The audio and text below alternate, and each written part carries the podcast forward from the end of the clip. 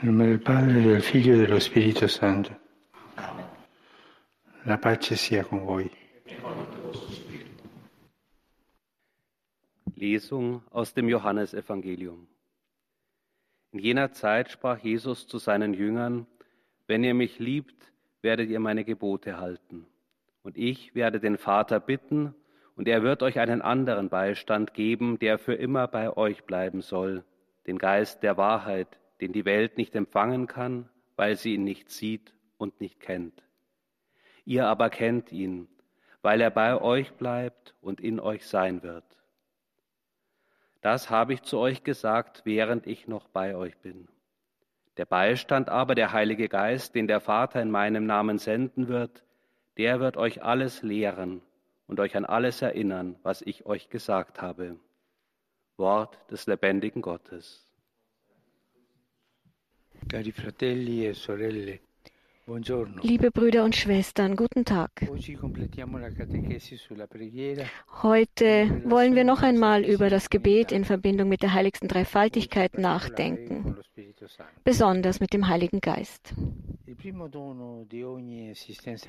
Das erste Geschenk des christlichen Daseins ist der Heilige Geist.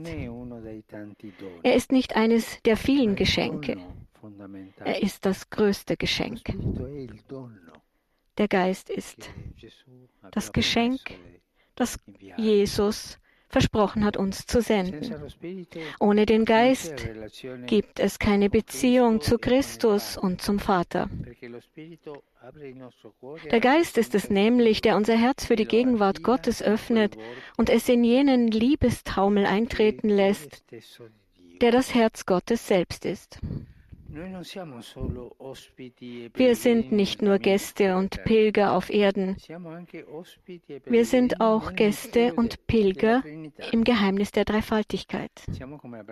Wir sind wie Abraham, der eines Tages, als er drei Wanderer in sein Zelt aufnahm, Gott begegnet ist. Wenn wir Gott wirklich anrufen können, indem wir ihn Abba, Vater nennen, dann können wir das deshalb, weil der Heilige Geist in uns wohnt.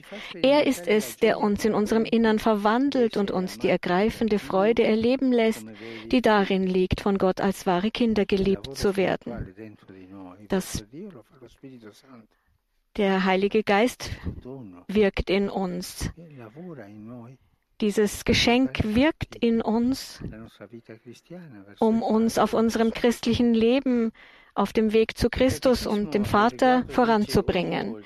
Im Katechismus heißt es dazu, jedes Mal, wenn wir beginnen, zu Jesus zu beten, lockt uns der Heilige Geist durch seine zuvorkommende Gnade auf den Weg des Betens. Er lehrt uns beten, indem er uns an Christus erinnert. Wie sollten wir dann nicht auch zu ihm selbst beten? Deshalb lädt uns die Kirche ein, jeden Tag um den Heiligen Geist zu flehen, besonders zu Beginn und am Ende jeder wichtigen Tätigkeit. Das ist das Werk, das der Geist in uns bewirkt. Er erinnert uns an Jesus und macht ihn gegenwärtig. Wir können sagen, das ist unser dreifaltiges Geheimnis, das uns an Jesus erinnert. Er macht ihn gegenwärtig, sodass er nicht auf eine Figur der Vergangenheit reduziert wird. Der Heilige Geist macht Jesus in unserem Bewusstsein gegenwärtig. Wenn Christus nur zeitlich weit weg wäre, dann wären wir in der Welt allein und verloren. Ja, wir würden uns an einen weit entfernten Jesus erinnern, aber der Heilige Geist bringt ihn jetzt heute in unser Herz. Aber im Geist wird alles belebt. Den Christen zu jeder Zeit und an jedem Ort steht die Möglichkeit offen, Christus zu begegnen.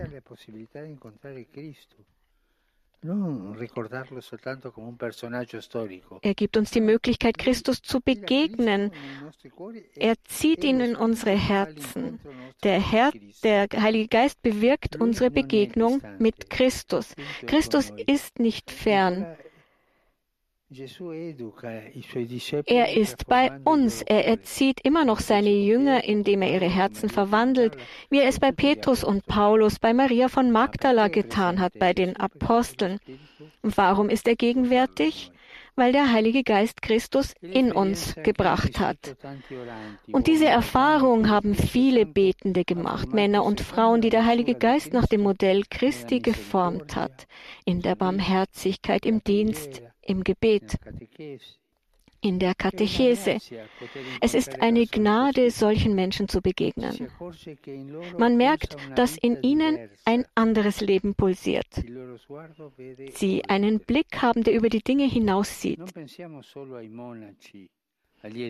Und damit sind nicht nur Mönche und Einsiedler gemeint, sondern auch einfache Menschen.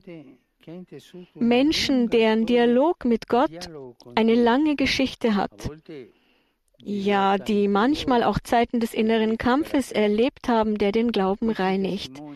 Diese demütigen Zeugen haben Gott im Evangelium gesucht und der Eucharistie, die sie empfangen und angebetet haben im Angesicht ihrer notleidenden Brüder und Schwestern, und sie hüten seine Gegenwart wie ein heimliches Feuer. Die erste Aufgabe der Christen besteht darin, das Feuer weiter brennen zu lassen, das Jesus auf die Erde gebracht hat. Und was ist dieses Feuer? Es ist das Feuer der Liebe Gottes, der Heilige Geist. Ohne das Feuer des Geistes werden Prophezeiungen ausgelöscht. Gibt es statt Freude Traurigkeit, statt Liebe Gewohnheit. Wir dienen zum Sklavendienst. Da kommt mir das Bild der brennenden Lampe neben dem Tabernakel, in dem die Eucharistie aufbewahrt wird, in den Sinn. Selbst wenn die Kirche leer ist und es Abend wird, wenn die Kirche geschlossen ist, bleibt diese Lampe angezündet, brennt weiter. Niemand sieht sie, und doch brennt sie vor dem Herrn. Und so wirkt auch der, Her der Geist in unserem Herzen. Er ist immer gegenwärtig, wie diese Lampe. Weiter heißt es im Katechismus, der Heilige Geist, dessen Salbung unser ganzes Wesen erfüllt, ist der innere Lehrmeister des christlichen Betens. Er ist der Urheber der lebendigen Überlieferung des Gebets. Es lassen sich wohl eben so viele Wege des Betens finden, wie es betende Menschen gibt. Doch wirkt in allen und mit allen der gleiche Geist. In der Gemeinschaft des Heiligen Geistes ist das christliche Beten Gebet in der Kirche.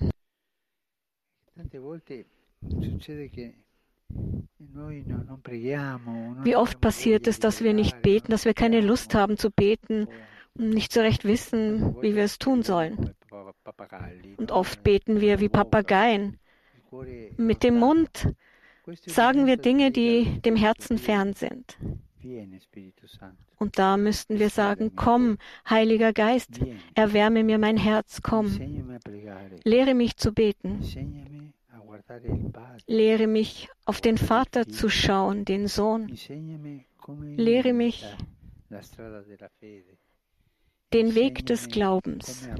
Lehre mich zu lieben und vor allem Lehre mich, eine Haltung der Hoffnung einzunehmen. Wir müssen den Heiligen Geist rufen, immerzu, damit er in unserem Leben präsent ist. Es ist also der Geist, der die Geschichte der Kirche und der Welt schreibt. Wir sind wie leere Seiten bereit, von ihm beschrieben zu werden. In jedem von uns komponiert der Geist originelle Werke, denn es gibt keinen Christen, der mit einem anderen völlig identisch wäre.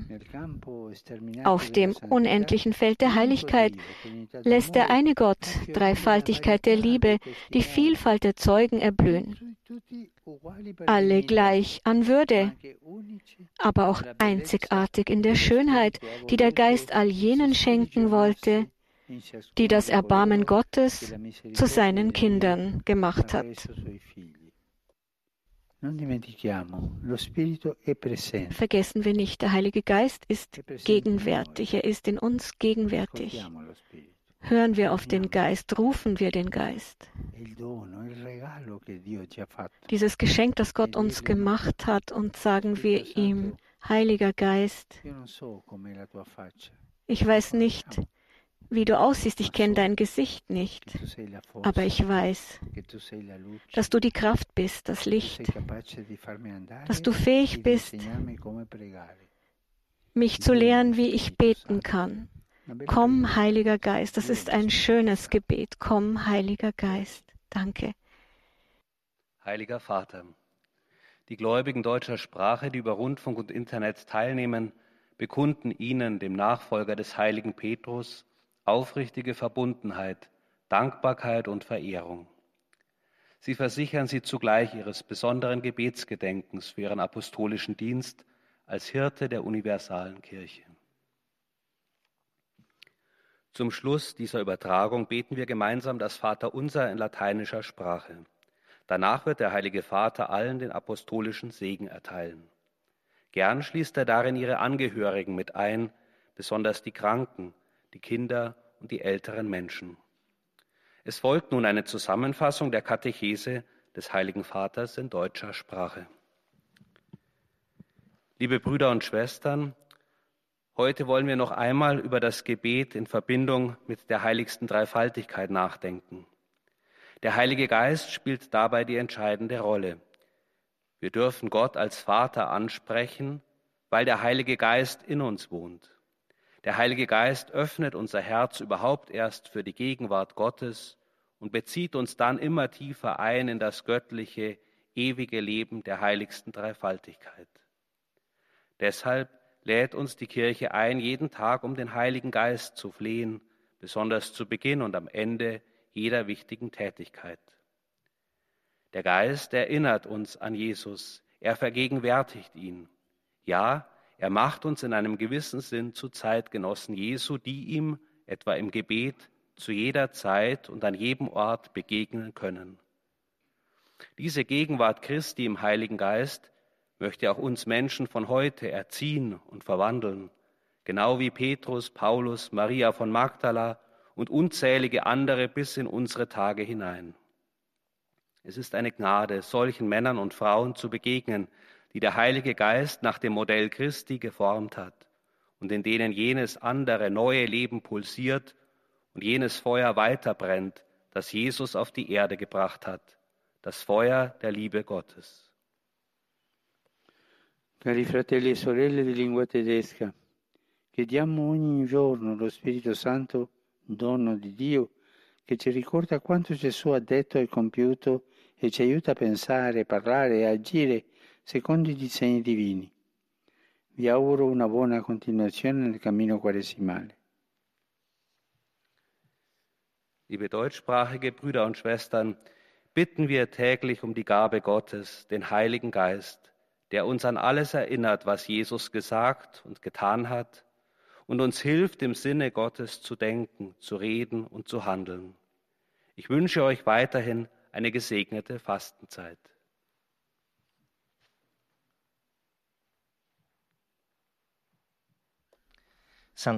Und abschließend der Gruß in italienischer Sprache. Desiderano esprimerle sincera fedeltà e filiale affetto e pregano per tutte le intenzioni del suo universale ministero apostolico. A conclusione di questa udienza reciteremo la preghiera del Padre nostro in latino, terminata la quale il Santo Padre impartirà la benedizione apostolica, in modo speciale ai bambini, agli anziani e ai sofferenti. Durante esta semana me han preocupado las noticias que llegan del Paraguay. Por intercesión de Nuestra Señora de los Milagros de Caacupé, Ich habe besorgniserregende Nachrichten aus, die, aus Paraguay erhalten und bitte darum, dass der Weg des Dialogs und der Versöhnung eingeschlagen wird.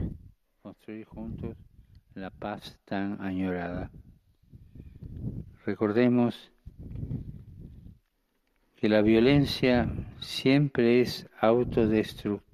Vergessen wir nicht, dass die Gewalt immer autozerstörerisch ist. Nichts wird damit gewonnen, aber alles verloren. Ancora una volta e con tanta tristezza sento l'urgenza di evocare la drammatica situazione in Myanmar. Ich möchte auch wieder auf die dramatische Situation in Myanmar hinweisen, wo viele Menschen, vor allem junge Menschen, ihr Leben verlieren, um ihrem Land Hoffnung zu geben.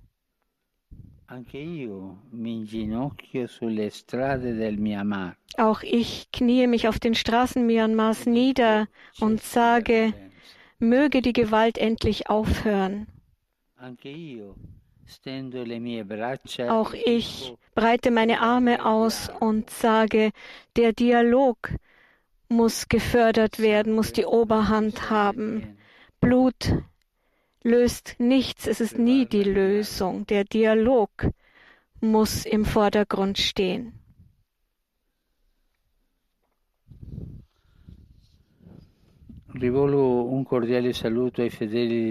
Mein besonderer Gruß geht an die italienischsprachigen Gläubigen. Übermorgen feiern wir das Hochfest des heiligen Josef. Ich freue mich besonders, Ihnen das Vorbild dieses großen Heiligen ans Herz zu legen und ihm Ihr Leben anzuvertrauen. Seid weise wie er, bereit, das Evangelium zu verstehen und in die Tat umzusetzen. Meine Gedanken gehen wie immer auch zu den alten, jungen und kranken Menschen sowie zu den Neuvermählten im Leben, bei der Arbeit in der Familie, in Zeiten der Freude und des Leids hat der heilige Josef stets den Herrn gesucht und sich so das Lob der heiligen Schrift als gerechter und weiser Mann verdient. Rufen Sie ihn immer an, besonders in den schwierigen Momenten des Lebens. Ihnen allen meine besten Segenswünsche. Pater noster qui es in cielo, sanctificetur nomen tuum, adveniat regnum tuum, fiat voluntas tua, sicut in cielo et in terra. Panem nostrum quotidianum da nobis hodie, et dimite nobis de vita nostra, sicut et nos dimitibus debitoribus nostris, et ne nos inducas in tentatione, sed libera nos a Domino Hoviscum. Et tu spiritu. Sit nomen Domini benedictum. Ex hoc nunc et usque in seculum. Aiuterium nostrum in nomine Domini. Benedicat vos omnipotens Deus, Pater et Filius et Spiritus Sanctus. Amen. Amen.